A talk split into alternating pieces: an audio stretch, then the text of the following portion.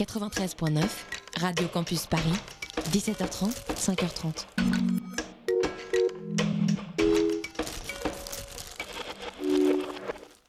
La vérité sort de la bouche des enfants, dit l'adage. 19h01 sur Radio Campus Paris, l'heure de la matinale, et on vous promet de rester au plus proche de la vérité, ou tout du moins de l'enfance. La matinale de 19h. Et bah, c'est une émission qui parle de société, de politique, euh, Culture alternative. On va aussi parler de sport, euh, de gens dans la rue. et l'actualité en règle générale. On va peut-être parler des corbeilles à linge va pas s'ennuyer. en osier d'Auvergne. voilà, il y aura, y aura des invités. Sociologues, des invités chercheurs. Les invités ne diront que des choses intelligentes. Ça va peut-être s'étriper un peu de temps en temps, mais La matinale de 19h, du lundi au jeudi jusqu'à 20h sur Radio Campus Paris. Partout est pointé du doigt le danger du mensonge. On accuse les médias de mensonges, les dirigeants d'entreprises mentent aussi, les politiques mentent, il paraît. Ceux qu'on accuse de mentir accusent le parti d'en face de mauvaise foi, de mal comprendre, de ne pas avoir construit assez bien ses arguments ou pas assez entendu ceux des autres, autrement dit.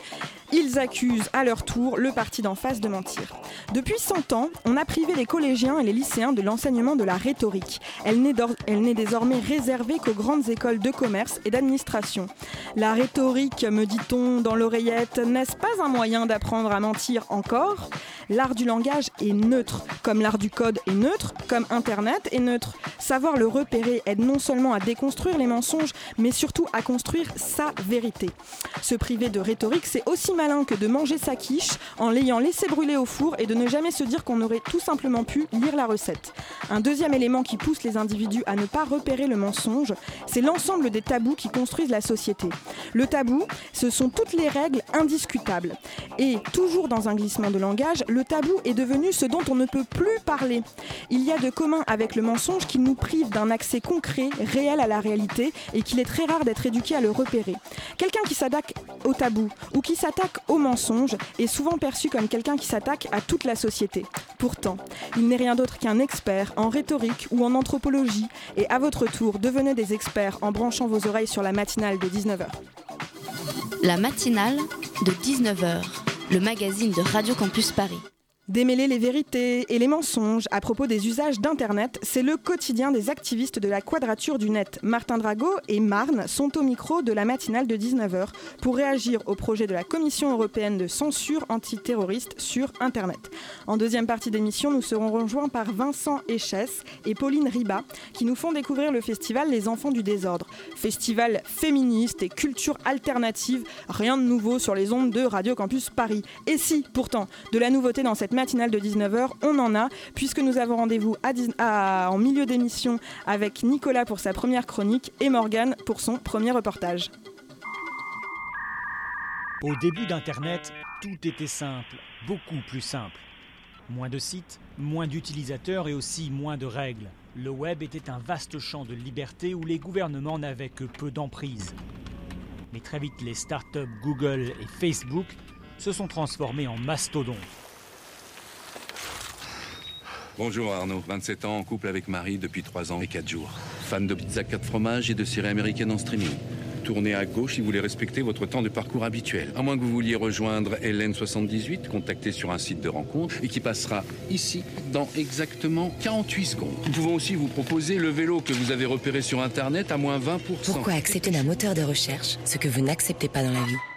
Avec un taux de croissance de 10% par an, le secteur de la cybersécurité représente déjà 60 milliards de dollars au niveau mondial. Mais certains craignent que ce nouveau web sous haute surveillance devienne moins créatif. Si on commence à considérer que l'Internet est un lieu qui n'est pas assez sécurisé pour nos communications privées et où on ne peut pas s'exprimer, cela va changer la manière dont on l'utilise et mettre en péril certaines des promesses d'Internet. Autrefois Eldorado des entrepreneurs, Internet est désormais un espace contrôlé, un espace qui a su toutefois devenir de plus en plus indispensable. Les lois régulant Internet, c'est un sujet euh, pas très accessible et pourtant comme il nous est donné à entendre dans les extraits de la pub du moteur de recherche Quartz et le reportage AFP sur l'affaire euh, Snowden qu'on vient d'entendre, les données récoltées sur Internet sont des éléments précieux de notre vie, de notre identité, de notre liberté même.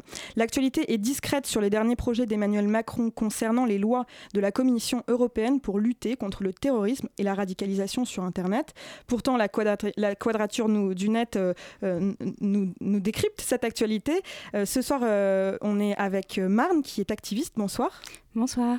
Et Martin Drago, qui est juriste et également activiste à la Quadrature du Net. Bonsoir. Bonsoir. À mes côtés, Hugolin, de la rédaction de Radio Campus Paris, a préparé ce sujet. Bonsoir, Hugolin. Bonsoir. Alors, il y a euh, beaucoup de preuves euh, dans les procès en ce moment pour euh, préparation d'actes terroristes et apologie du terrorisme qui sont récoltées sur Internet. Beaucoup de, magistrats montent leur dossier en montrant des, images des posts Facebook des accusés, des, images des posts Twitter, enfin, beaucoup, beaucoup de données sont récoltées sur les réseaux sociaux. Pouvez-vous nous expliquer concrètement le lien qui a été construit entre le terrorisme et Internet? Alors, euh, peut-être qu'on pourrait déjà commencer juste par euh, nous présenter, enfin, la Quadrature du Net. si, vous, si vous préférez, on peut commencer un par petit peu, euh, si, ça vous va. oui, oui. Donc, alors, la Quadrature du Net, c'est une association qui existe depuis 2008 et qui veille à ce que les libertés de, des gens, de tout le monde, soient respectées au fur et à mesure que de nouvelles technologies numériques sont développées. Donc, ce qu'on peut voir, c'est que les États et les entreprises, ils sont souvent tentés d'utiliser toutes ces technologies pour euh, nous surveiller, pour euh, nous censurer. Et nous, la Quadrature du Net, on est là pour euh, empêcher et puis et dénoncer les, lois qui mènent à, ce genre de pratiques. En dehors de ça, on soutient l'idée que Internet et les outils numériques, ils ont un fort pouvoir émancipateur. Et donc on soutient un Internet qui est libre, neutre, partagé et décentralisé. J'en reviens euh, à ce qui nous amène aujourd'hui. Vous, vous défendez justement euh, donc, euh, la, liberté sur Internet et le, fait de pouvoir écrire un petit peu tout, tout ce dont on a envie. aujourd'hui, il y a des lois qui mettent cela en danger. Ces lois, elles se sont construites notamment autour euh, de, préparation, des procès pour préparation d'actes de terrorisme. Est-ce que vous pouvez euh, nous expliquer comment ça se passe lors de ces procès Pourquoi les avocats s'appuient de plus en plus sur les postes des réseaux sociaux euh, pour, les, magistrats pour construire un dossier contre un, contre un accusé? Alors en fait, les, lois antiterroristes dont on parle aujourd'hui à la Quadrature, c'est plus dans un terme de, disons, on va dire, de radicalisation. C'est-à-dire que l'État va considérer en fait que Internet permet une radicalisation euh, plus rapide euh, de n'importe qui en fait. et notamment le, projet de loi, donc c'est un, texte européen hein, contre lequel on cherche à, lutter aujourd'hui.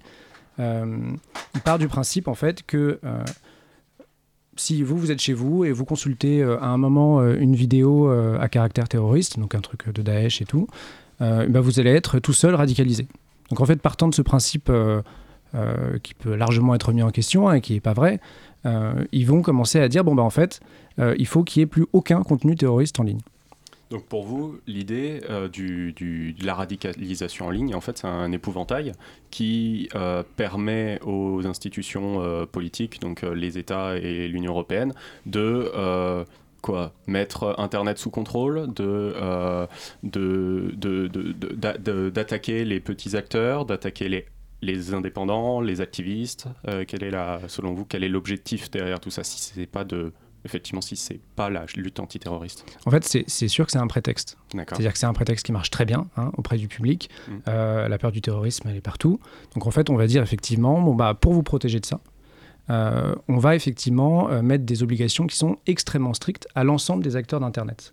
Alors juste pour détailler un petit peu le mm. texte, nous qui nous intéresse, c'est un texte donc, qui concerne tout le monde. Euh, et qui va dire euh, donc tous les acteurs d'internet, c'est-à-dire tous ceux qui hébergent des sites web, tous ceux qui gèrent un site en fait où quelqu'un peut poster un commentaire. Euh, donc là, on a les grands réseaux sociaux évidemment, mais on a aussi tous les forums, on a aussi tous les sites en fait où on peut commenter un article. Et le texte dit bon bah à partir du moment où une administration, donc la police en fait, va vous dire ah là sur votre site, que ce soit Facebook ou encore une fois n'importe qui, hein, même votre petit blog dans un coin, il va vous dire ah là en fait là quelqu'un a posté un contenu qu'on considère terroriste. Euh, vous avez une heure pour l'enlever. D'accord. Donc comment ça se passe? Le, le, texte, il propose quoi? Il, met un certain nombre de mesures en place. C'est quoi les mesures phares qui permettent Voilà, c'est ça. En fait, il met des mesures en place. Donc la première mesure, c'est bon, en fait, à partir du moment où la police vous dit, euh, on estime que vous avez un contenu terroriste. Sachant que c'est la police et c'est pas un juge hein, voilà, qui va vous dire. On a une autorité qui est euh, administrative, voilà, qui... vous dit, euh, en fait, là, ce contenu, j'estime qu'il est terroriste. Vous avez une heure pour le retirer. Sinon, on vous sanctionne. Mmh. Et du coup, en fait, vous devez, euh, de, façon conséquente, euh, prévoir un point de contact 24 jours sur 24, enfin 24 heures sur 24, 7 jours sur 7, pour être constamment à la disposition de la police dès qu'elle vous dit euh, là, il faut ce contenu, il faut le retirer. Et en plus, ils peuvent vous imposer une surveillance généralisée de tous les contenus. C'est-à-dire, en fait, vous devez regarder à chaque fois tous les contenus qui arrivent et de censurer de façon automatique hein, tous les contenus qui pourraient être terroristes. Et en fait, nous, ce qu'on dit, euh, c'est qu'en fait, ces obligations, elles sont tellement strictes, elles sont tellement difficiles, mmh. que, euh, en fait, euh, très très peu de monde peut le faire. Et qui peut le faire aujourd'hui? Bah, C'est les grandes plateformes dont on parlait un petit peu dans vos extraits. c'est Facebook, c'est Google, c'est Twitter, qui savent eux seuls faire ça. Mais les autres, la plupart, alors il y, a des petits sites, hein, mais il y a aussi des, grands hébergeurs français, il y en a plein. Mmh. En fait, genre humainement, techniquement, économiquement, c'est impossible. Et donc le grand danger de ce texte, c'est qu'en fait, ils aient bah, ils se retrouvent avec des sanctions tout le temps, qu'ils n'aient pas le choix en fait euh, de, de, de, rester quoi, et de continuer à exister. Donc soit ils ferment, soit alors ils délèguent leur modération et cette surveillance généralisée à des grands acteurs. Et nous, ce qu'on dénonce, c'est justement ce risque de centralisation. Vous voyez, c'est qu'en mmh. fait, euh, les acteurs privés, euh, donc Google, Facebook et, et, Twitter, se retrouvent à devoir gérer la censure et tous les contenus que tout le monde peut poster sur le net. Donc il y a vraiment un risque de, de, centralisation massive du web dans la poignée de quelques acteurs privés. Là, vous, vous, décrivez quelque chose qui peut arriver. Est-ce que ça existe déjà? C'est des organismes de surveillance euh, privés ou publics qui surveillent déjà ce qui se passe sur le web. Quels sont leurs pouvoirs actuellement? Ah bah, Excusez-moi. oui, oui, bien sûr. en l'occurrence, euh, Facebook, Google, euh, Amazon et compagnie, ils n'ont pas attendu une loi comme ça mmh. pour avoir euh, de telles pratiques. Facebook surveille absolument toutes ces informations, toutes les informations qui circulent en permanence, dans le but à, la base de faire de la publicité. Mais ensuite, on s'est rendu compte que ils se sont rendus compte que ces données, elles avaient une certaine valeur marchande, et donc petit à petit, petit c'est ce qu'on a vu avec l'affaire Cambridge Analytica il y, a, quelques mois.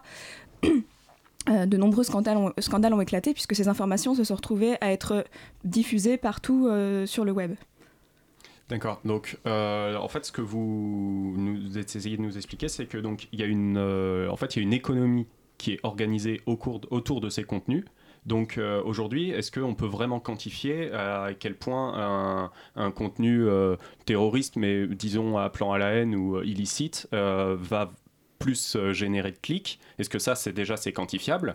Et ensuite, euh, est-ce que, euh, est-ce que, comme vous l'affirmez, il y, a moyen de mesurer que c'est vraiment devenu une économie et que c'est vraiment là-dessus que les grandes plateformes gèrent leur, leur activité économique? Alors attention, il y a deux choses différentes. Hein. Il y a les contenus terroristes, il n'y a, quand même pas d'économie de l'attention qui est encore fait sur les contenus terroristes. par contre, des, contenus, des contenus, on va dire, anxiogènes. Mmh. Hein. donc typiquement le poste politique d'un extrême droite, le poste des contenus qu'on va, qui en fait vont vous donner envie de cliquer effectivement, mmh. vont vous donner envie de participer, de commenter parce que ça va vous énerver. Mmh. Euh, en fait, ces grandes plateformes, effectivement, elles hiérarchisent leur contenu pour que vous, vous les voyez en fait dès que vous connectez. Du coup, plus euh, en fait vous voyez ces contenus, plus vous restez longtemps. Et du coup, plus ils ont d'informations sur vous, et mieux ils peuvent vous cibler en fait dans les publicités. C'est là où ça va être marchand, c'est là où on va, on va parler d'économie d'attention. Mais c'est bien à distinguer du contenu terroriste qui, qui, est, pas sur le même problème. qui n'est pas encore euh, scindé, euh, qui est encore à, séparer entre les deux activités. Aujourd'hui, dans la surveillance d'Internet, qu'est-ce qui existe comme loi autour de ces contenus terroristes qui, quand même, posent problème? Qui peuvent choquer, qui peuvent appeler à la haine, qui peuvent blesser, euh, que ce soit des contenus racistes ou des contenus terroristes Alors pour l'instant, euh, tout hébergeur, donc euh, ces mêmes acteurs d'Internet, quand ils sont signalés, quand on, leur notifie qu'un contenu est potentiellement illégal illicite, ils sont obligés de le retirer. Alors qu'il s'agisse de pédopornographie, qu'il s'agisse d'appel au meurtre, enfin n'importe quel contenu, qu'il soit terroriste ou autre, doit être retiré. Euh, mais simplement, il n'y a pas ce, cette obligation du délai d'une heure qui, en fait, oblige les petits acteurs euh, à disparaître Et c'est bien ce qui, nous mobilise, nous, à la Quadrature, puisque, comme je vous le disais tout à l'heure, ce qu'on défend, c'est un Internet qui est, euh, décentralisé. Actuellement, on est en campagne pour promouvoir cet Internet-là. Euh, c'est notre, campagne de dons. Et, euh, et, donc, en fait, on est allé rencontrer différents acteurs de cet Internet, enfin, de, tous ces gens qui font en sorte qu'on puisse remettre la main sur notre Internet, sur nos données personnelles, mais même sur directement les infrastructures du réseau. On est allé interroger des fournisseurs d'accès Internet associatifs, etc. Et, euh, donc, euh, nous, ce qu'on essaye en ce moment, c'est surtout de promouvoir cet Internet-là euh, qui, est une alternative. Et quand on voit des, des, règlements européens comme ça survenir, on voit notre Internet être mis en danger, puisque, comme le disait Martin, ce délai d'une heure, il, est, il, impose un filtrage qui est automatisé, chose contre laquelle lutte généralement l'Internet décentralisé. Et, et c'est ferme à clic, c'est ferme à, à, modération, pardon, dont parlait dont, dont parlait Martin, qui euh, imposent, euh, enfin, qui, qui, font travailler des, des, des, des employés dans, dans, des pays euh, généralement pauvres. il les paye une misère pour modérer à la main et entraîner les intelligences et justement, cette, cet Internet libre et décentralisé, on pourra en revoir les détails tout de suite après.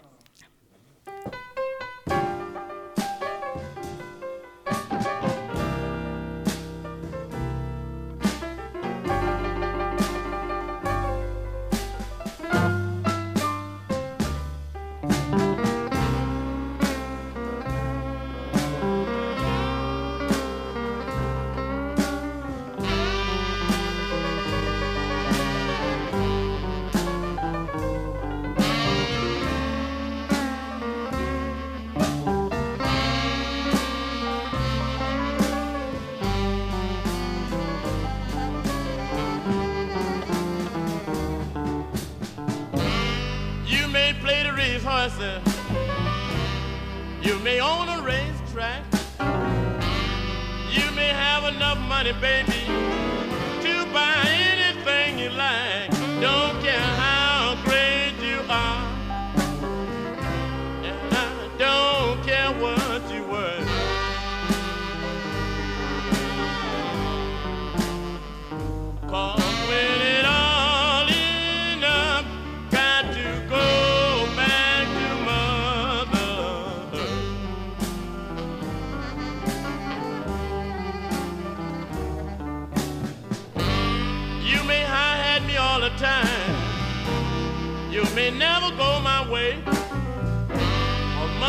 to live for you.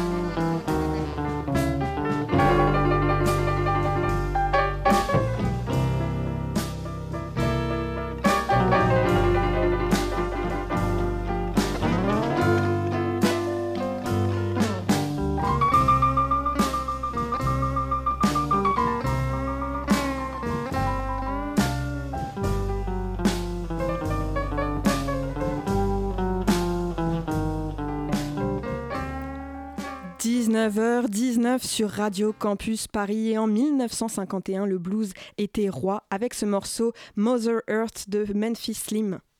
La matinale de 19h du lundi au jeudi jusqu'à 20h sur Radio Campus Paris.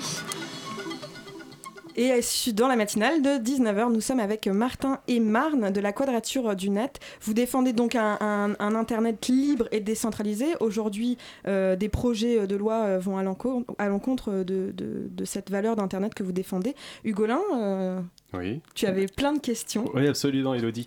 Euh, alors, depuis début 2018, l'Allemagne a appli applique, a fait entrer dans sa juridiction nationale un texte de loi qui est assez proche de celui qui est actuellement en discussion au Parlement européen. Donc je rappelle qu'il a pour objectif de euh, forcer les hébergeurs à, à, mener une politique très dure contre les, les, les, contenus terroristes et à censurer les contenus terroristes.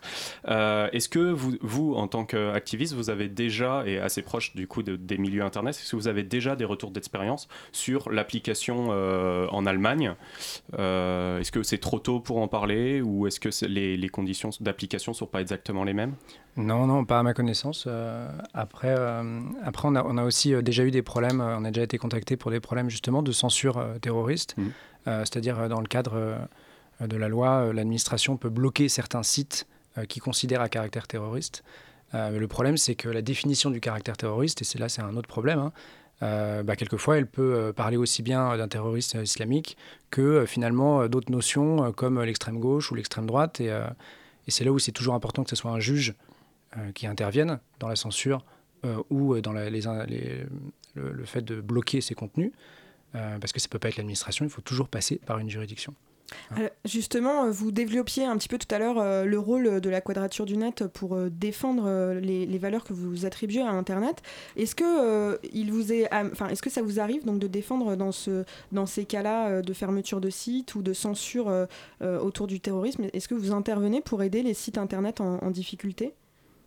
Alors, officiellement euh, assez peu parce que la quadrature euh, se, focalise sur euh, les lois, l'analyse juridique et, on fait du lobby aussi parfois. donc on essaye de pas trop se, focaliser sur, des, cas qui sont particuliers, mais en revanche quand on est contacté par... par, des, petites des, médias ou qui sont censurés et qui nous demandent des conseils, on est toujours ravis de leur répondre. quand donc effectivement on en parlait, le caractère terroriste, il est assez flou, autant dans la juridiction européenne que les différentes juridictions nationales. Euh, depuis 2015, euh, il y a eu une évolution du caractère terroriste. Avant, c'était uniquement sur les groupes et il fallait euh, pouvoir avérer que les groupes étaient en contact et compagnie. Aujourd'hui, on est en train de modifier tous ces textes de loi pour plus aller vers les individus solitaires, les soi-disant loups solitaires dont on nous rebat les, les oreilles, etc. Est-ce que aujourd'hui, la juridiction par rapport à il y a 3-4 ans, elle a évolué dans le sens pour euh, pour, amplifier le phénomène euh, qu'on est aujourd'hui en train d'assister En fait, il faut, il faut bien voir que, que le problème, justement, c'est que, que le juge, en fait, il, avec ce règlement, par exemple, mmh. euh, il va plus tellement avoir à, se poser la question, finalement, du caractère terroriste, parce qu'en fait, et, c'est vraiment un des, un des principaux problèmes, et c'est hyper intéressant de ce texte, c'est qu'on a une délégation totale d'un pouvoir régalien, donc c'est-à-dire quelque chose que c'est l'État qui fait normalement, mmh. qui doit le faire, à des acteurs privés, en fait.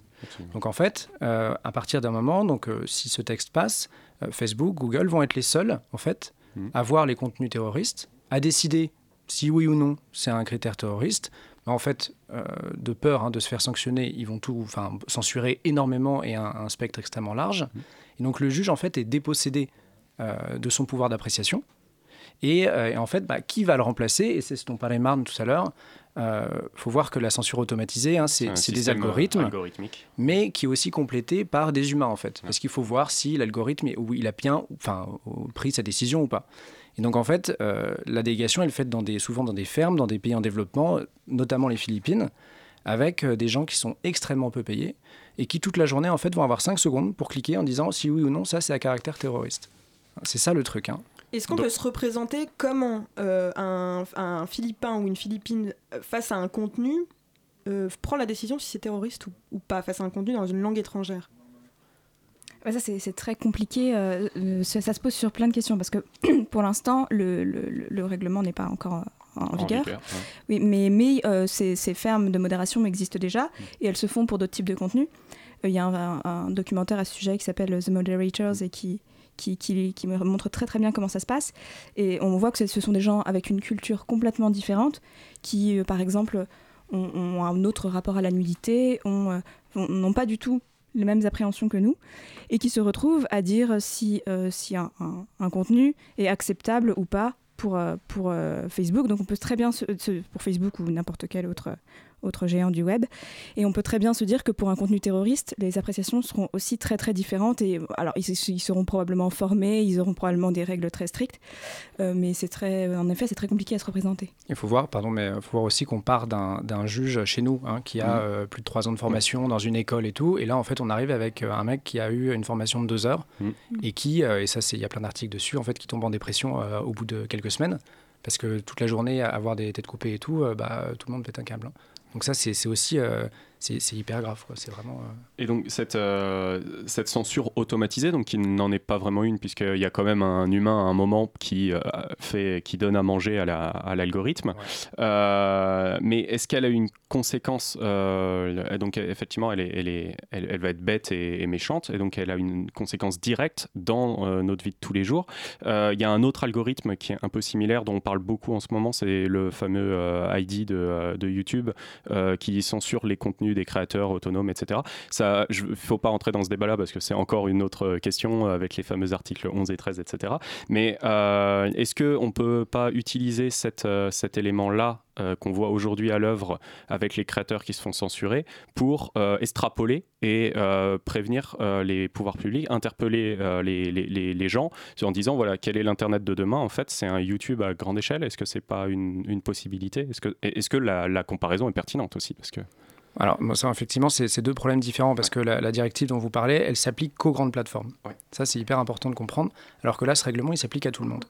Et encore une fois, et c'est ce que disait Marne, euh, les géants du web, YouTube et tout, en fait, ils le font déjà, cette modération. Donc, c'est ça tout le problème, c'est qu'en fait, ce règlement, bah, en fait, eux, ils n'en ont pas grand-chose à faire. Hein, parce que, et toutes ces, censures automatisées qu'on leur impose, en fait, ils le font déjà. Ils ont déjà la technologie. Mm. Et là, ça se rejoint vachement. Euh, alors, je ne sais pas si vous avez suivi, mais Macron a fait un discours à, un forum sur Internet. Euh, voilà où il remercie Facebook, il lui ouvre sa porte de modération pour lui montrer la modération. Et en fait, c'est évidemment que Facebook et Google, ils sont contents, ils le font déjà. Tous les autres acteurs vont soit disparaître, soit leur déléguer en fait la modération. Et euh, à ce propos-là, il y a aussi euh, récemment, on a vu que les, les, géants du web euh, avaient un petit peu pris des parties différentes. Donc il y a notamment, effectivement, vous en parlez, Mark Zuckerberg qui est invité à l'Elysée, qui discute et qui dit qu'en fait il va ouvrir Facebook à, à, Bercy pour traquer les, les, évadés fiscaux et compagnie. Et en même temps, aujourd'hui, on a vu que, ou hier, je ne sais plus, on a vu que en fait Google menaçait de fermer une partie de ses services en Europe si on allait trop loin sur les fameuses directives européenne.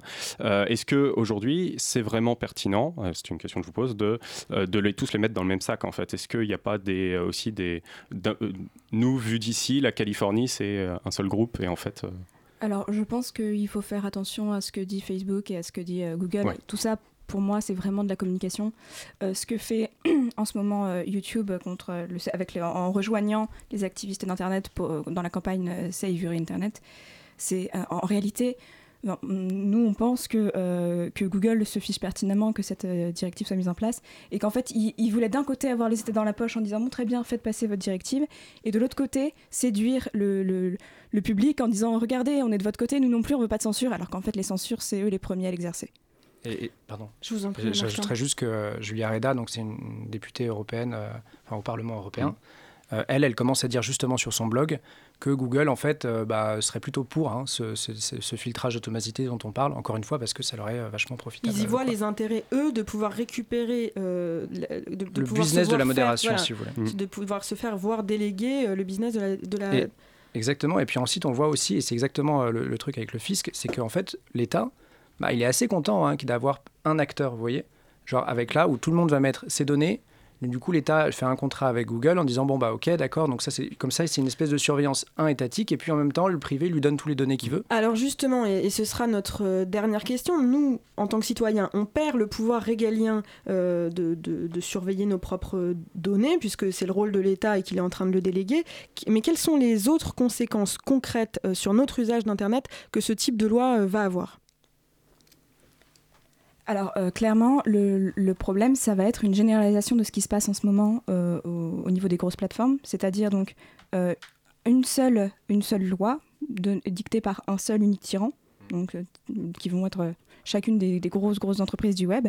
Et donc c'est une perte de, de la multitude d'Internet, c'est une perte de, des différents usages aussi.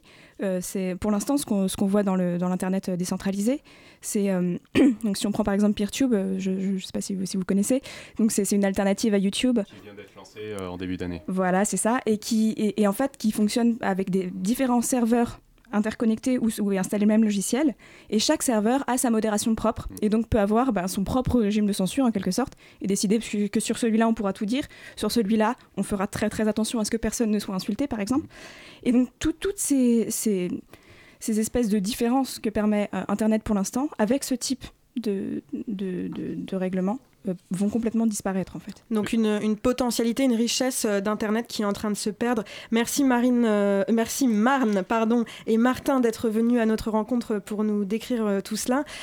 on regarde attentivement le documentaire The Moderator et on se renseigne et on lit tout ce qu'il y a à lire sur le site de la Quadrature du Net. Et si on peut faire un, don sur don.laquadrature.net, c'est encore meilleur. Et on aide, et on aide cette association à fonctionner en faisant un don. Laissez vos oreilles sur le 93.9, car après la nous serons rejoints par Nicolas pour une chronique sur un sujet un peu euh, joyeux, disons, euh, les agressions sexuelles.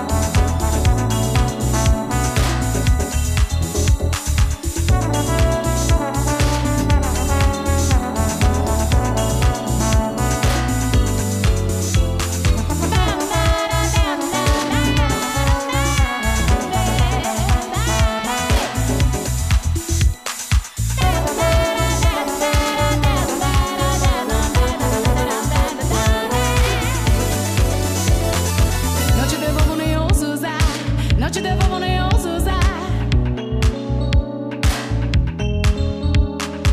Não te devolvo nem ouso usar. Não te devolvo nem ouso usar. Não te devolvo nem ouso usar. Não te devolvo nem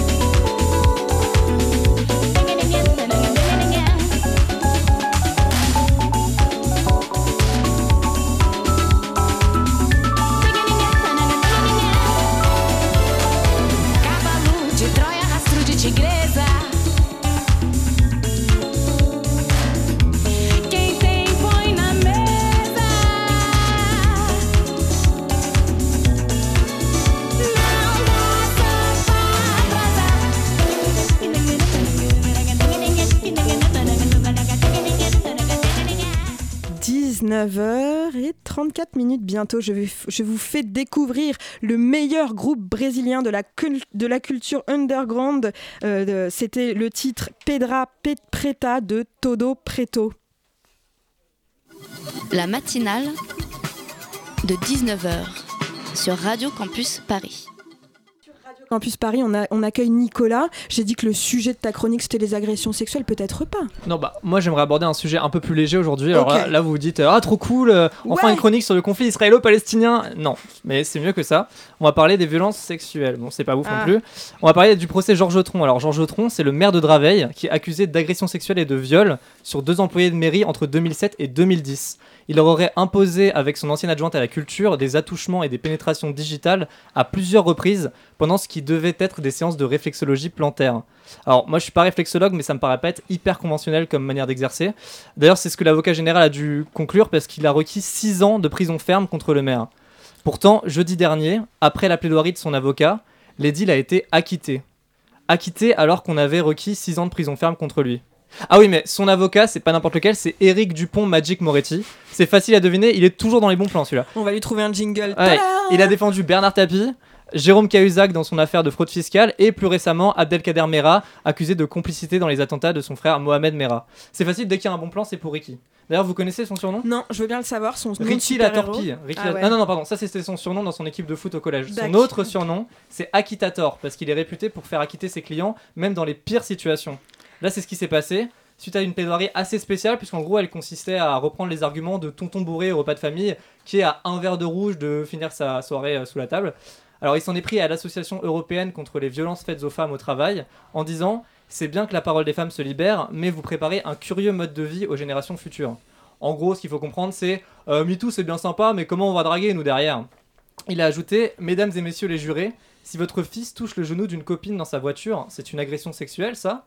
Alors, déjà, ça pourrait être une bonne idée de demander à la propriétaire du genou si elle est OK pour qu'on le touche. Et ensuite, euh, j'ai du mal à comprendre, enfin, je comprends pas tout, mais il me semble que c'est pas tant une histoire de genou dans une voiture que de doigt dans un vagin. Enfin, après, moi, je suis pas réflexologue, donc je comprends pas grand chose.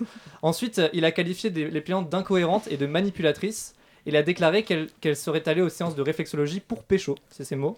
Et enfin, il a souligné la patience remarquable de son client et il a fini par dire aux deux plaignantes Moi, je vous sauterai à la gorge.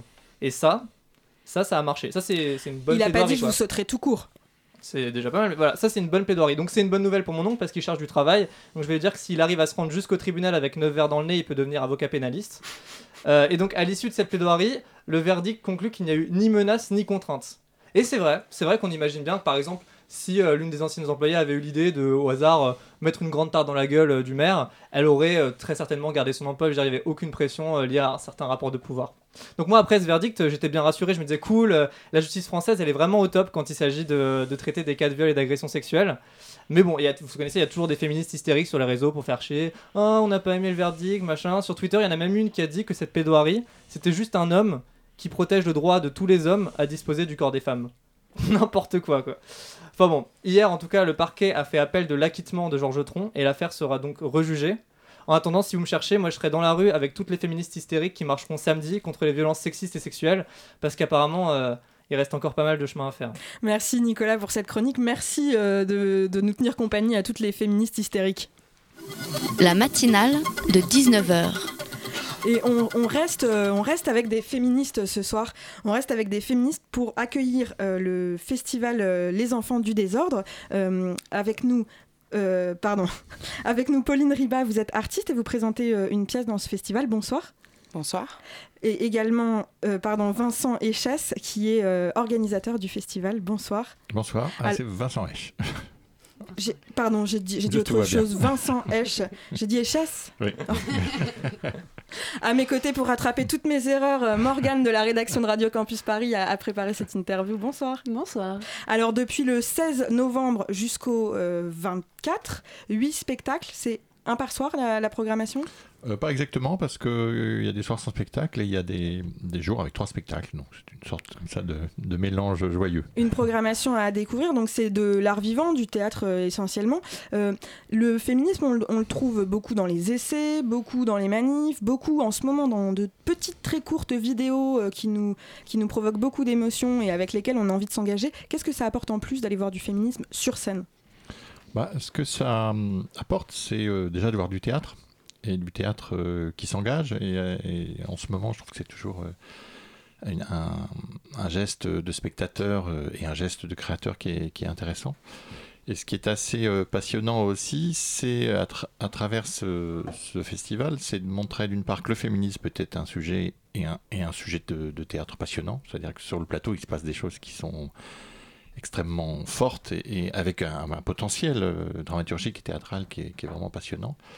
Et ce qui nous importe aussi euh, à nous, euh, structures de diffusion, c'est aussi de, montrer d'une certaine manière que le, le théâtre contemporain, bah, il doit être porté par tout le monde, mais par tout le monde, dont, dont les femmes. C'est vrai que c'est un sujet qui est assez récurrent dans les lieux comme les nôtres euh, d'une problématique de, de parité, d'accès au plateau pour les artistes metteuses en scène euh, femmes.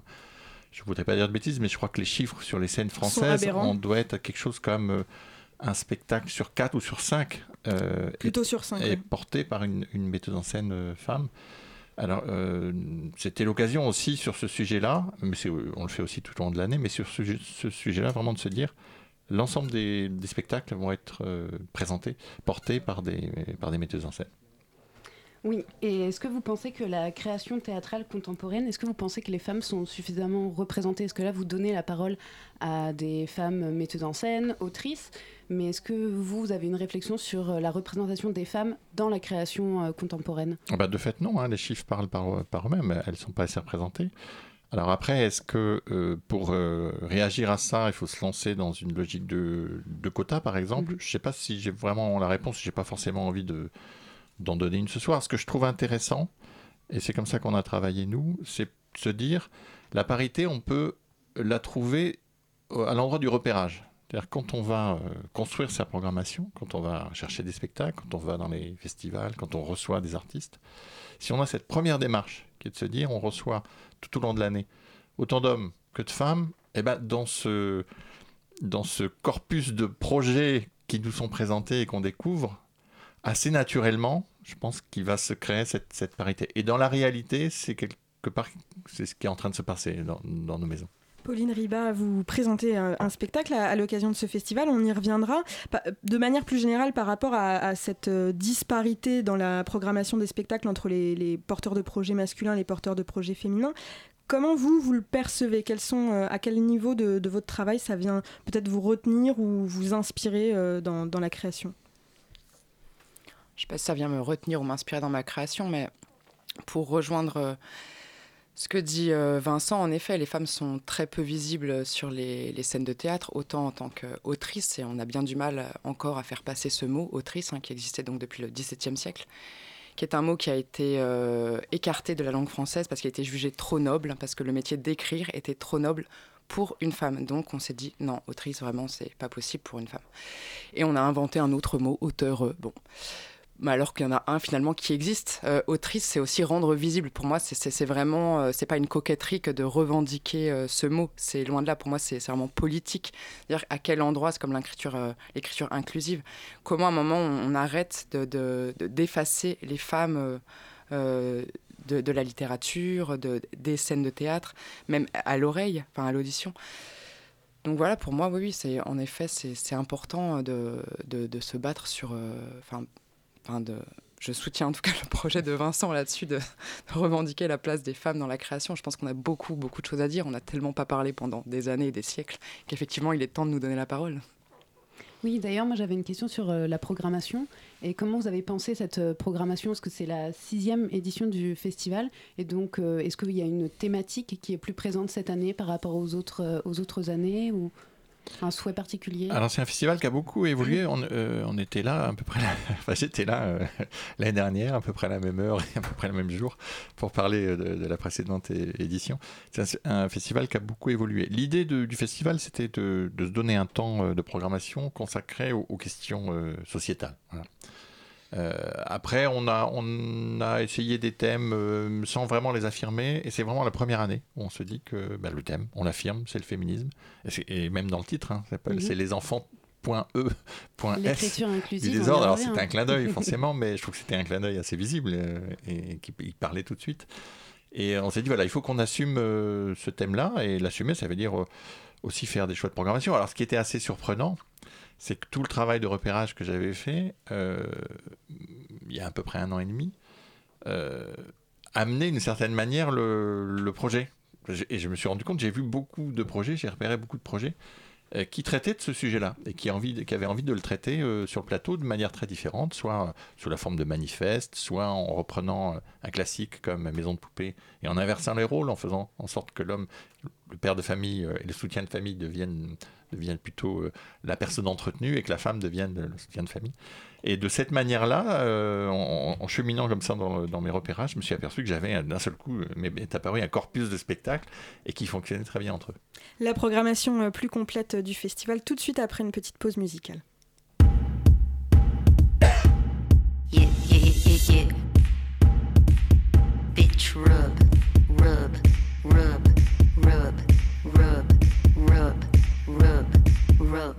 rub, rub, rub, bitch, rub. Whistle blow my clit. Watch it open up, cause it can't keep a secret. Till on my pussy. Whistle blow my clit. Watch it open up, cause it can't keep a secret. Circle jerk girls who spray. We got a male in the middle and we bukkake. I'm feeling good on an edible. I'm out if the hole is forgettable.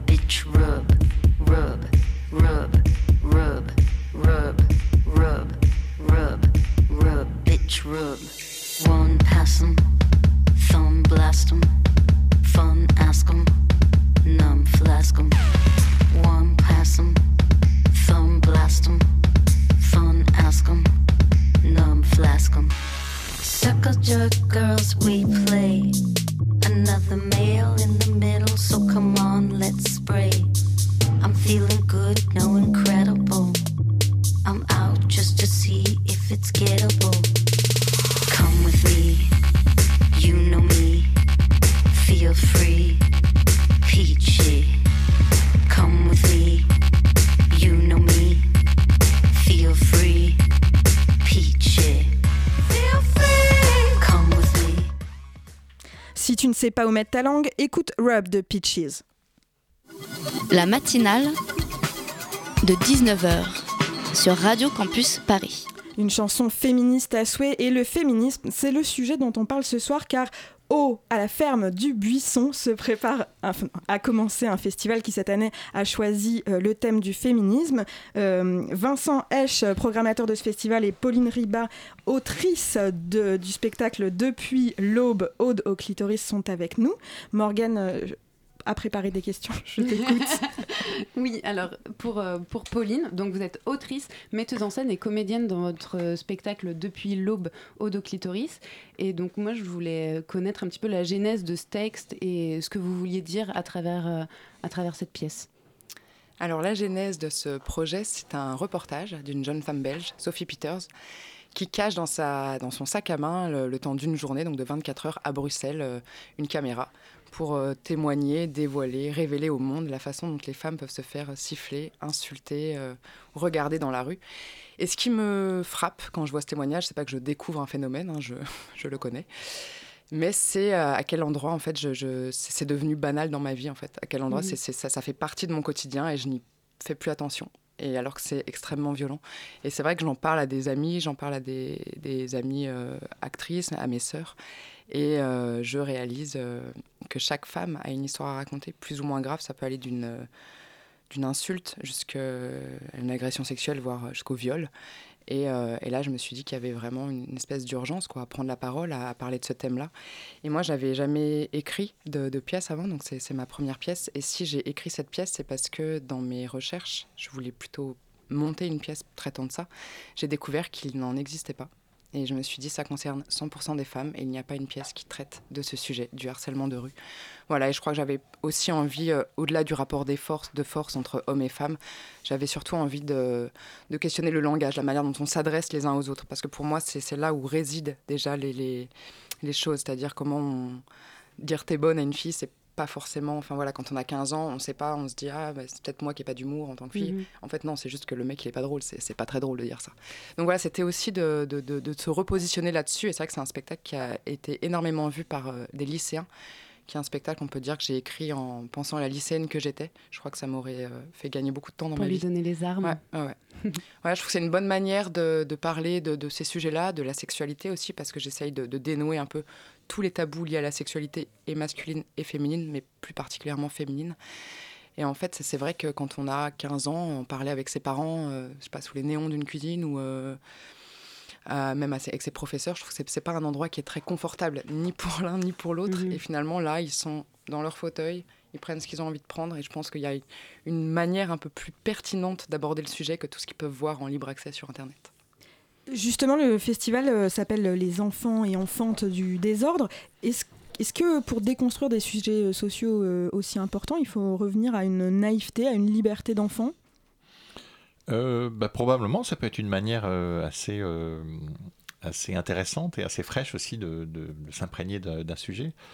Et euh, ce que tu racontais sur la manière dont les, les, jeunes peuvent prendre ce type de, de projet-là, moi j'ai vraiment senti, parce qu'on on a fait un premier week-end le week-end dernier, et on a notamment présenté un spectacle qui s'appelle Les secrets d'un gainage efficace. Mhm. C'est un collectif qui s'appelle Les filles de Simone. Et le, le, secret de gainage efficace, le, sujet c'est le, corps des femmes et la manière dont, euh, dont il est aliéné par les dictats de la mode, euh, il est aliéné politiquement aussi, et, la manière dont aussi les femmes s'auto-aliènent sur des questions de, sur la honte de leur propre corps. Et il y a eu, après la première, qui a été un, très gros succès, on avait beaucoup de, jeunes de lycéennes qui étaient là. Il y, a eu, euh, il y a eu un débat qui était passionnant, vraiment passionnant, avec des lycéennes dont on sentait qu'elles prenaient la parole euh, et que c'était un vrai geste euh, émancipateur pour elles. Et, la manière dont elles provoquaient le respect au milieu de leurs camarades hommes, ça c'était très beau aussi à voir. Et de voir aussi comment les, les garçons, au début, un peu goguenards, ont regardé le spectacle et au bout de 10 minutes, s'étaient ramassés sur leur siège en se disant peut-être que j'écoute là parce que ça va être, ça va être important pour moi, ça va, ça va me servir plus tard. C'était vraiment, vraiment intéressant. Et, je, trouve que ce type de sujet permet des propositions aussi scéniques, et c'est là où ça devient intéressant. C'est aussi qu'est-ce que ça donne et comment ça se traite sur un plateau, euh, qui qui peuvent être très intéressantes. Ça peut être du pur euh, théâtre de, texte, comme euh, Maison de poupée qu'on a présenté samedi. Ça peut être un projet comme Le secret d'un gainage efficace, ou le projet de, Pauline, où la, construction se fait à la fois par du, texte, euh, intégrant parfois des, matériaux qui sont issus de, ce film, d'enquête. Et tout, tout, ça crée une matière, je trouve, au plateau qui est toujours très, très vivante et qui rend le sujet passionnant pour tout le monde. Alors, une dernière toute petite question que j'adresse à Pauline dans les, dans les artistes qui vous entourent dans cette programmation. Quelle découverte avez-vous fait de plus, la plus surprenante peut-être ah, ah. Euh, bah moi, je, connais assez bien le collectif Les Filles de Simone. Donc euh, voilà, j'avais vu surtout leurs précédents euh, spectacles. Donc c'est vrai que c'est voilà, c'est des thématiques, on va dire, qui me et qui là touchent, sur cette programmation. secret d'un gainage efficace. ah oui, c'est un effet très bien. C'est vrai que c'est c'est des thématiques en effet qui me qui me touchent particulièrement. Il y a un spectacle que je ne verrai pas malheureusement, mais qui s'appelle Noir. Voilà, que j'aurais beaucoup aimé découvrir, qui joue ce soir, je oui, crois. en ce mhm. moment-là, ça y est, ça démarre. Ça démarre. voilà. et, Vincent Esch, je me tourne vers vous pour euh, nous rappeler toutes les informations pratiques pour euh, venir découvrir ce festival à la ferme du Buisson. Et donc ça se passe à la ferme du Buisson, c'est sur la ligne de RER A, euh, sortie euh, Noisiel. Vous sortez de la, sortie, c'est à 5 minutes à pied, c'est de 20 minutes de nation à peu près. Et euh, donc il y a un spectacle ce soir, encore un spectacle jeudi, et nous avons trois spectacles samedi. Et on termine par un, par un concert.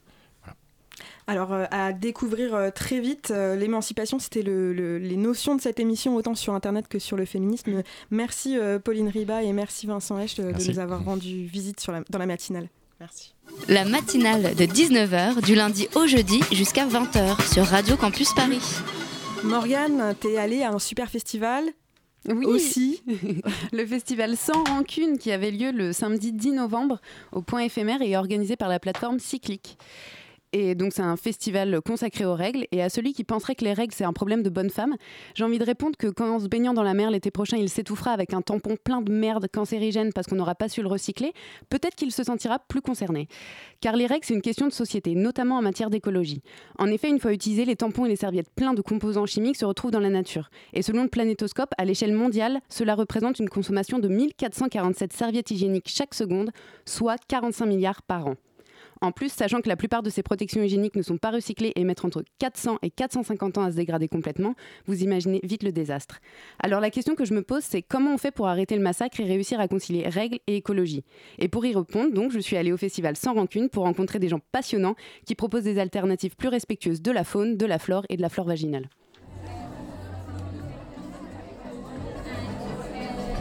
Bonjour, euh, Fanny Godbarge. Je suis à l'initiative des projets euh, Cyclic et Cleaner Cup. Ça fait deux ans que les projets euh, Cyclic et Cleaner Cup euh, sont en marche. On en parle beaucoup sur les réseaux, on nous pose beaucoup de questions, etc. Et pour nous, c'était essentiel, d'une part, de pouvoir rassembler notre communauté et de pouvoir euh, se rencontrer. Nous, ce qu'on veut faire avec Cyclic, finalement, c'est euh, rendre le sujet des règles politiques, s'il ne l'est pas déjà, et d'en faire une affaire collective. L'écologie euh, et les problématiques environnementales, euh, c'est une des valeurs principales de Cyclic. Déjà, on parle d'alternatives aux protections périodiques traditionnelles et on fait la promotion de ces alternatives. Ce qui est important pour nous de mettre en avant, c'est qu'aujourd'hui, les solutions qui nous ont été proposées euh, depuis des décennies, elles sont plus adaptées au monde aujourd'hui, mais non plus à notre santé. Alors, c'est important aussi de ne pas faire d'injonction et de ne pas culpabiliser les gens avec ça. On fait la promotion de ces alternatives, mais on forcera jamais personne à, à le faire. Par exemple, on a l'association Règles élémentaires qui est là aujourd'hui aussi, qui fait des collectes de protection périodique euh, pour les personnes en situation de précarité. Et on est bien consciente du fait que certaines personnes ne peuvent pas avoir des alternatives écolo parce qu'il faut avoir accès à un point d'eau, parce qu'une cup en moyenne ça coûte 25 euros, que c'est pas accessible à, tout le monde, et que euh, la plupart des gens qui n'ont pas les moyens, en fait, eh ben, ils se mettent un, bout de journal dans le, dans le slip et puis c'est comme ça. Bonjour, je suis donc Léo Caddy-Raymond, euh, j'ai 38 ans et je suis la cofondatrice de Lunéal, euh, une marque de produits d'hygiène menstruelle que j'ai cofondée avec un homme.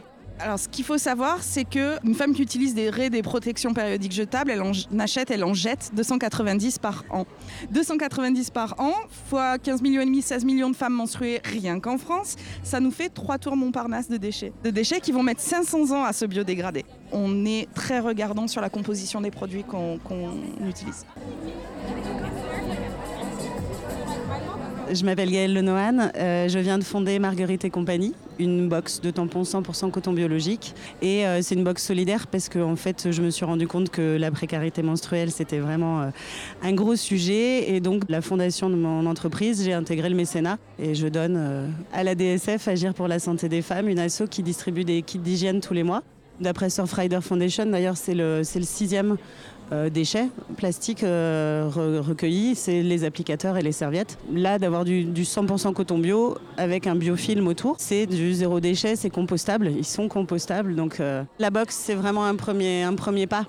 J'ai lancé aussi une démarche parlementaire. En fait, euh, j'ai beau retourner le, problème dans tous les sens, on aura beau faire des pétitions pour demander la composition, tant que la loi l'imposera pas, les fabricants ne le feront pas. Donc la seule solution, c'est que ça devienne un dispositif médical. Ça existe depuis 1970 aux États-Unis. C'est un dispositif médical, donc avec une réglementation beaucoup plus stricte sur les intrants, les composants, et ils sont obligés de mettre la composition aussi du coup. Il est 18h et on a dépassé les 600 entrées au festival. Malgré, Malgré la pluie.